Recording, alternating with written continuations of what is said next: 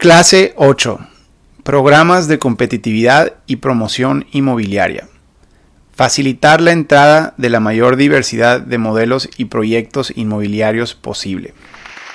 Hola, pues bienvenidos de nuevo eh, a otra semana del Diplomado de Ciudades del Futuro y de Buen Gobierno.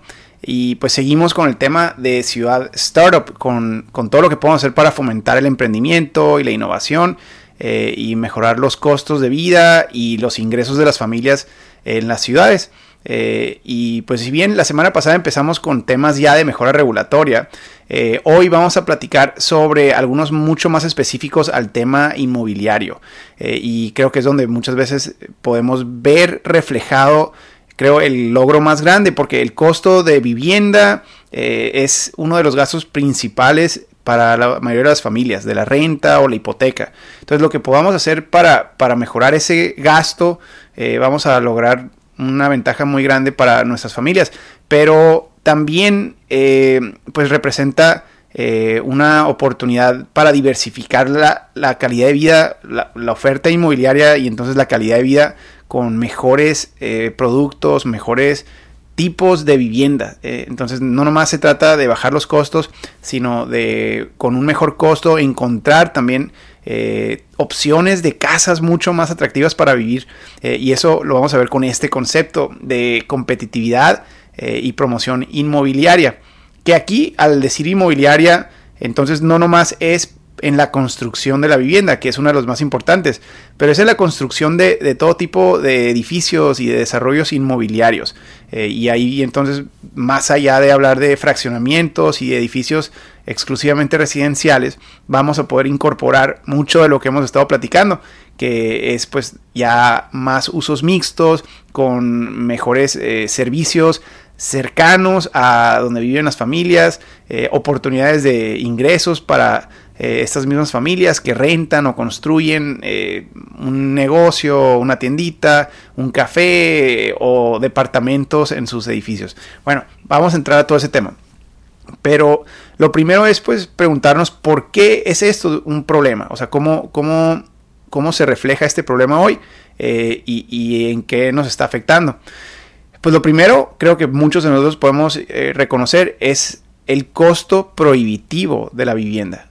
Eh, para, para, los que hemos buscado comprar casa o que rentamos eh, en muchas de nuestras ciudades y varía porque obviamente algunas de sus ciudades es un problema más, más grave y, se convierte en un problema político incluso eh, donde las familias no encuentran a, a su nivel o a su, a su presupuesto ningún lugar en el que puedan vivir. Entonces, ni siquiera comprando ni rentando. se sale completamente su presupuesto. Eh, y incluso es la fórmula financiera ideal para, para, la, para presupuestar, para que las finanzas de una familia sean finanzas sanas. Eh, la fórmula nos indica que no deben gastar más del 30% de su ingreso familiar en vivienda. Y lo que ocurre en muchas de nuestras ciudades en Latinoamérica es que ese, ese porcentaje, el 30%, eh, se incrementa y sube hasta 50%. Es decir, las familias gastan la mitad de lo que ganan, no más para pagar la renta o la hipoteca. Y eso los condena a eh, ya tener que administrar el resto de una manera pues no, no, no muy práctica para poder vivir y prosperar en la ciudad. Y si le agregamos el costo del transporte, pues más, ¿no? Eh, eh, entonces tenemos que considerar que entre vivienda y transporte no debemos de, superar el 50% del presupuesto eh, familiar. y entonces, pues, ¿qué hacemos si actualmente en nuestra ciudad estas opciones de vivienda se, se, disparan arriba de lo que el promedio pudiera considerar dentro de su 30%? Y a esto le agregamos que cuando llegan a encontrar o llegamos a encontrar opciones de, que sí entran a nuestro presupuesto o aunque salgan en, muchas ocasiones, eh, resulta que la, única que más o menos se acerca a esos a esos eh, alcances que tenemos financieros terminan siendo productos o espacios o viviendas que no nos atraen para nada. Realmente vamos a estar viviendo en un lugar que no queremos vivir, que no nos encanta, porque no nos queda de otra y terminan siendo lugares en las periferias, en fraccionamientos alejados, aislados, eh, o con dificultades de, delincuencia de todo tipo. Y pues esa es la manera que hemos obligado a vivir a la mayoría de las familias en nuestras ciudades. Entonces, el costo prohibitivo de las rentas y de las hipotecas en la ciudad es un problema que, muchos eh, ya le dedican toda su, energía para tratar de, corregir o mejorar. Y el de las opciones, la calidad, aquí vamos a hablar del tema este de, la diversidad, la, falta de diversidad.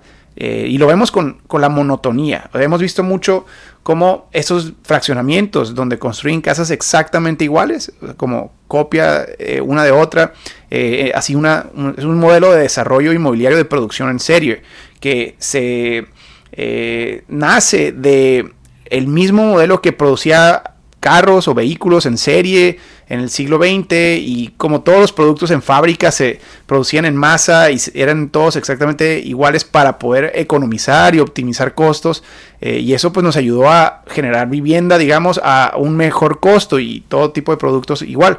Eh, pero en este caso esa falta de diversidad nos ha obligado a todos a vivir bajo el mismo modelo eh, residencial o, inmobiliario a pesar de nuestra gran diversidad humana. Eh, imagínense, tenemos una diversidad de necesidades, de preferencias, de capacidades, desde eh, solteros, desde familias chicas, familias grandes, adultos mayores, muchos que a lo mejor ya quedan viudos y que ya solamente viven ellos solos,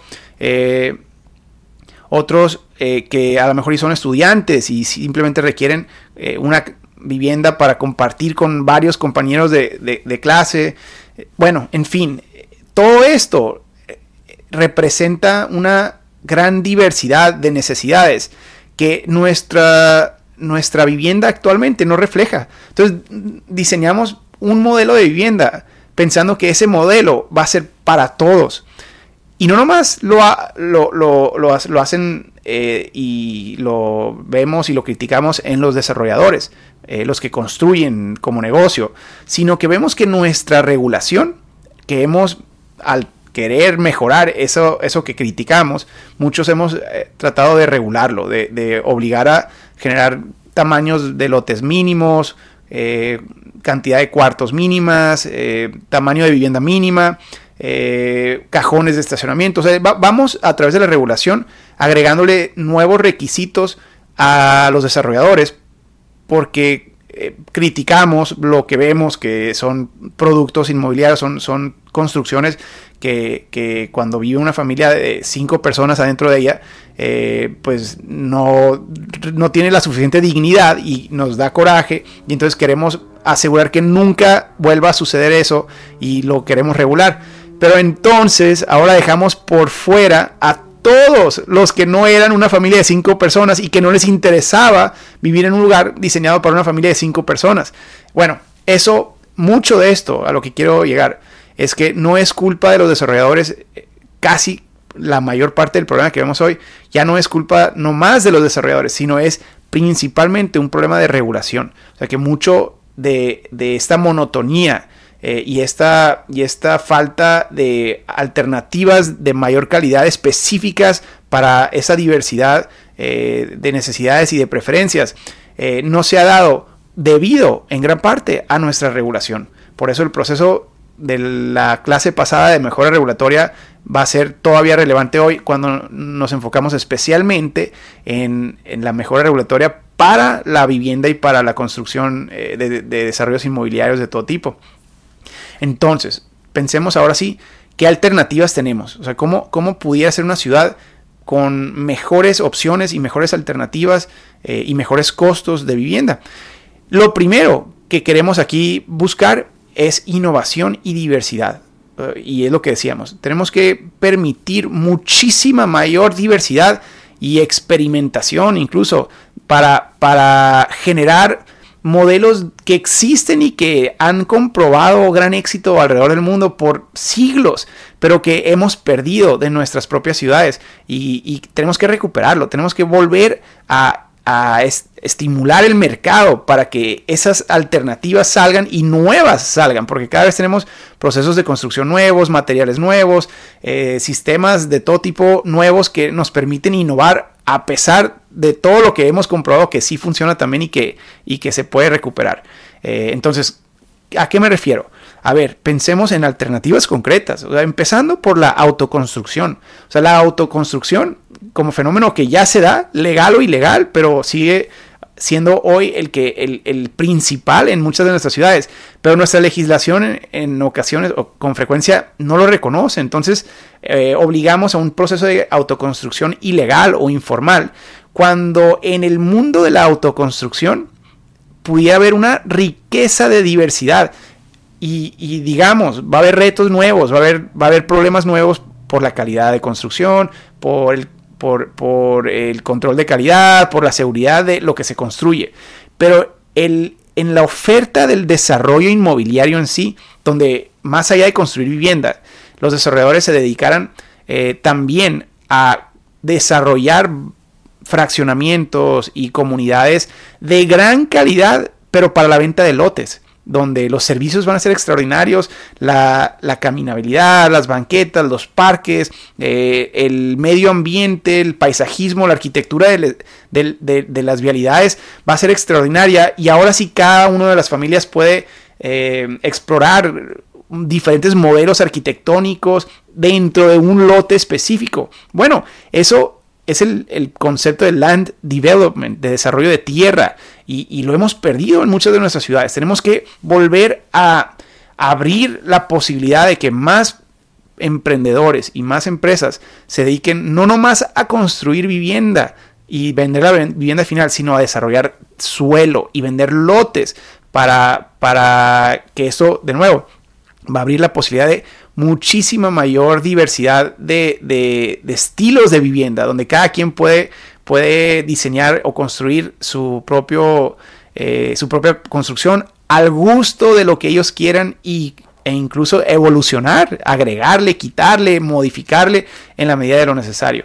Eh, entonces la autoconstrucción es una gran alternativa y esto también significa abrir la puerta para modelos de desarrollo eh, inmobiliario de vivienda también de todo tipo.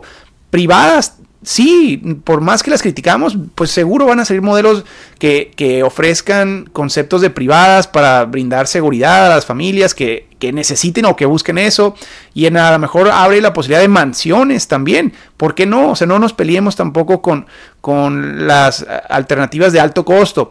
Pero luego en otro extremo va a abrir la posibilidad de cosas como los Accessory Dwelling Units, les, dicen en Estados Unidos, eh, los ADUs, que son estos como cuartitos que construimos en el patio de atrás. Entonces, ¿qué pasa con esas mansiones que, decíamos cuando eh, el barrio ese evoluciona y queda ya en el centro de una ciudad?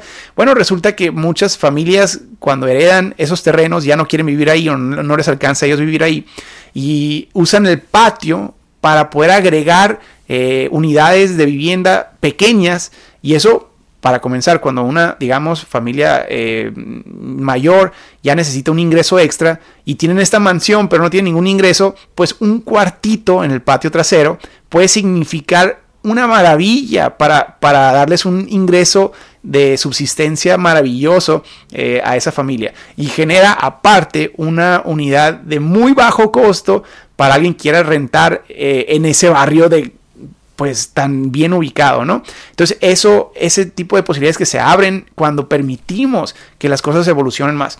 Eh, esto también significa que vamos a ver departamentos residenciales, vamos a ver estudios, por un lado, que puede que no tengan ningún cuarto y un baño nomás. Eh, a lo mejor en ocasiones incluso ni siquiera baños. Y lo vemos en el mundo de del co-living ya, ¿no? Donde, donde históricamente, como veíamos en conceptos como las vecindades en, en, Latinoamérica, donde muchas de las amenidades son compartidas en un edificio de ocho familias, de seis familias, que comparten ciertas amenidades colectivas y entonces pueden rentar o comprar una unidad de muy bajo costo, pero dentro de un entorno o en una ubicación maravillosa. Y, hay personas que lo prefieren, no nomás familias de cinco hijos, sino a lo mejor jóvenes, artistas, eh, a lo mejor em, adultos mayores, En fin, esto abre la posibilidad para muchas cosas. Y bueno, ya, decía el co-living, pero pues eso también ahora en el mundo que vivimos abre oportunidades de coworking, eh, donde el mismo edificio puede ser el espacio para vivir y para trabajar para muchos.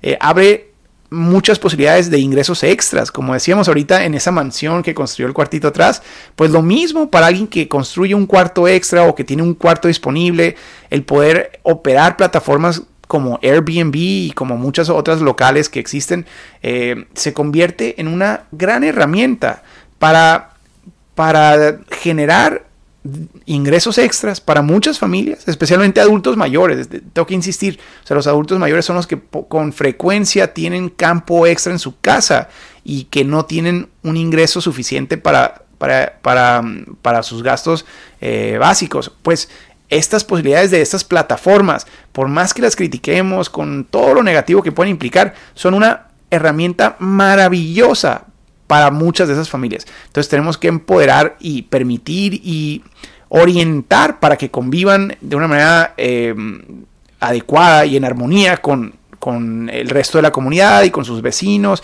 y con la ciudad en general. Em, ahora, aquí cabe mencionar algo, que mucha de esta de esta perspectiva que va a implicar reformas y modificaciones regulatorias, em, tiene que, por un lado, sí facilitar mucho el proceso para grandes desarrolladores, para que los grandes desarrolladores quieran invertir en nuestra ciudad y tengamos volumen suficiente de vivienda. Porque esto no se trata en muchas de nuestras ciudades de construir 30 casas nuevas un año. O sea, en muchas de nuestras ciudades eso significa que para poder atender la demanda actual legalmente, formalmente, eh, puede significar una necesidad de 2.000, 3.000, 5.000 viviendas en, eh, al año adicionales en muchas de nuestras ciudades. Entonces, esto no nomás es de una que otra un que otro proyecto bonito. Eso necesita volumen y muchos desarrolladores grandes son los únicos que van a poder lograr eso. Pero las reformas tienen que estar enfocadas principalmente para detonar el emprendimiento pequeño del desarrollo inmobiliario y de la vivienda.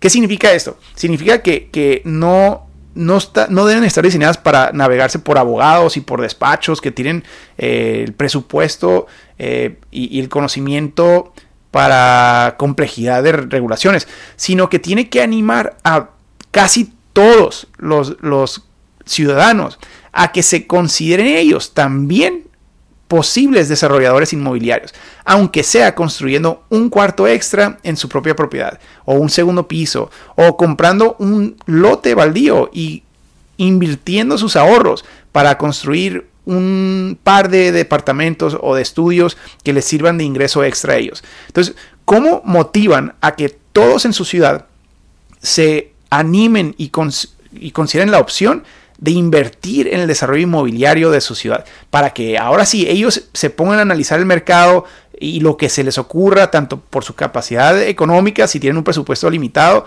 eh, y tienen un espacio limitado que tenían eh, subaprovechado o subutilizado en su propia casa o en un terreno eh, que, al cual tenían acceso, bueno, eso va a detonar una creatividad, una, una diversidad inmobiliaria y a muchos de ellos no les va a funcionar. Y está bien. Entonces es parte del proceso de competencia, de experimentar. Pero esa es la palabra clave, es competencia. Esto va a generar una competencia entre los grandes desarrolladores y los pequeños desarrolladores, los ciudadanos, los constructores de una sola unidad, que se convierten en una gran competencia y una alternativa para los grandes desarrolladores. Y entonces ahora los grandes desarrolladores van a tener que eh, pensarla muy bien eh, cuando construyen algo porque ya no, ya no son los únicos. Y si su producto, que es en volumen, no cumple con cierta calidad, pues es posible que se queden sin ventas. Entonces esto, esta competencia va a garantizar mucha más calidad tanto para los grandes como para los pequeños. Eh, y bueno, eso nos va a abrir la posibilidad de todo tipo de desarrollos. Ese es el objetivo. Esa es la alternativa a la que estamos apostándole con ese concepto de programas de competitividad y promoción inmobiliaria. Eh, y, no se logra fácil.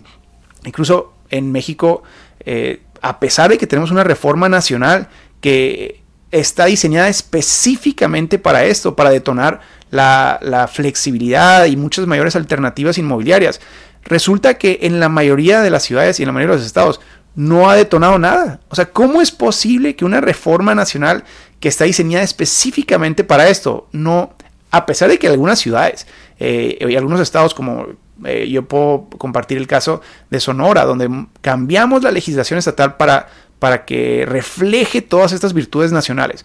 Y luego ciudades como Hermosillo, donde diseñamos el, el marco y las instituciones adecuadas a nivel local para permitir muchísima mayor flexibilidad y que se detone esta, esta diversidad inmobiliaria.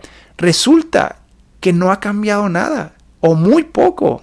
Entonces, eso nos dice que esto no se da nomás con ajustes regulatorios. Esto requiere más, requiere eh, crear momentum, requiere eh, picarle a la creatividad y, detonarla y acelerarla, porque quizás se diera sola en el tiempo, pero estamos tan mal acostumbrados, llevamos tanto tiempo haciendo las cosas de, tal manera que con frecuencia mm, necesitamos poner en shock al mercado un poco para, para estimularlo y detonar estas alternativas eh, más atractivas. Entonces, ¿por dónde comenzar? Bueno, lo primero, y vamos a hablar mucho sobre esto, hemos eh, reiterado, eh, aparte del tema de reforma urbana que ya hemos visto en otros cursos, el tema este de programas de expansión y densificación ordenada. Eso significa que tenemos que tener una, una estrategia muy ambiciosa para abrir todo el, suelo posible, o sea, en las periferias inmediatas sobre todo de la ciudad y en los grandes lotes baldíos intraurbanos. Tenemos que desde la autoridad eh, impulsar la venta acelerada de estos lugares. y tenemos que darles acceso con vialidades, tenemos que urbanizar lo más rápido posible para que de aquí, más allá de tener macrolotes o grandes terrenos que un gran terrateniente compre y desarrolle despacito a su tiempo, no, aquí necesitamos que todos estos lugares eh, la autoridad dirija algún proyecto o algún programa para planificarlas y para acelerar su venta de, lotes y de manzanas eh, para que no, no más las pueda comprar una sola persona o una gran empresa, sino que cientos de pequeños inversionistas adquieran espacios dentro de estos proyectos y tengan ahora sí la, la, la mm, competencia entre ellos para desarrollar primero y vender primero. Eso solo se logra con una estrategia de, anticipación desde la autoridad. Y eso le vamos a decir programa de expansión y densificación ordenada. Y lo vamos a ver de nuevo en, varias clases. Eh, luego, designación de un equipo. Necesitamos decidir quién va a dirigir esa estrategia. Y, y, no nomás para la expansión, sino para la densificación. O sea, alguien tiene que empezar a analizar toda esta eh, mundo de regulaciones, de, de, capacidad de infraestructura, de instituciones que están actualmente limitando este desarrollo, porque en el caso de la expansión es uno, pero en el caso de la densificación, para que alguien pueda construir una, eh, un segundo piso o eh, pueda densificar un terreno que tienen en el patio trasero de su casa o un lote interurbano con usos mixtos o con estudios, pues es posible que tenga que modificar muchas cosas en varias dependencias del municipio. Y entonces un equipo tiene que tener el panorama entero. ¿Dónde están esas trabas? ¿Dónde están esos cuellos de botella? ¿Y cómo vamos a, acelerar ese proceso de normas y de autorizaciones para que más emprendedores puedan hacerlo legalmente y se animen a hacerlo legalmente, esta densificación ordenada y esta competencia inmobiliaria. Eh, y en ese sentido podemos crear también incluso eh, organizaciones locales como promotoras inmobiliarias para que adquieran muchos de esos terrenos que están subutilizados o que están em, actualmente con problemas legales y que puedan liberarlos. Bueno, podemos crear una figura que haga todo este proceso autofinanciable completamente. Eh, y luego una adicional es el concepto de tener oficinas físicas o virtuales de asesoría para desarrolladores y para ciudadanos. ¿Qué significa? Que en, caso de que tengamos todo ya en orden, todas las regulaciones que permitan la máxima flexibilidad y, e innovación en, este concepto de construcción, es posible que los ciudadanos no sepan esto o que una empresa de otra ciudad o de otro país no sepan que en nuestra ciudad existen estas posibilidades. Entonces necesitamos una oficina que si podemos desde nuestra computadora consultar, podamos meternos a ver un mundo de posibilidades inmobiliarias que ya están permitidas y que incluso tienen un fast track, o sea, que, que, tienen una, un proceso de trámites automatizado casi, siempre y cuando te animes. O sea, aquí el enfoque de esta oficina es buscar que se animen más personas y responderles cualquier duda, cualquier consulta sobre su predio específico, sobre su terreno específico. Y que en vez de, tener que contratar a abogados, y eso va a desanimar a muchos de los pequeños, pues que en esta plataforma pudieran consultar y en un día o dos días ya sepan que lo que se habían imaginado sí es posible y es legal en su ciudad. Eh, eso es una herramienta que eh, podemos hacer muy fácil. Y cuando hablamos de pink zones en otras, en otras clases, pink zones, estas zonas o distritos eh, o polígonos rosas a los que nos mencionábamos. Bueno, si no queremos hacer esto porque nos da miedo a nivel ciudad, de nuevo, podemos empezar en ciertos polígonos de la ciudad para que en estos polígonos todos los propietarios sepan que estamos facilitando todos los trámites posibles para que se animen a desarrollar. Eso es a lo que nos referimos con esta estrategia de promoción eh, y, de competitividad inmobiliaria. Bueno, para la tarea de hoy les eh, planteo de reflexión eh, la pregunta, ¿cuál es o son los proyectos inmobiliarios, particularmente de vivienda o con vivienda, los más innovadores en su ciudad? O sea, ¿cuáles son los más innovadores de este tipo en su ciudad? ¿Hay alguna innovación positiva que resultara, digamos, en lotes o vivienda atractiva y accesible? O sea, ya ha funcionado y existe un ejemplo que quieran compartir con otras ciudades que, naciera de su ciudad. Eh, me interesa mucho saber si tienen algunas ideas y ejemplos positivos de esos modelos inmobiliarios en su ciudad. Compártenmelos y me va a dar mucho gusto eh, poder conocerlos en un futuro.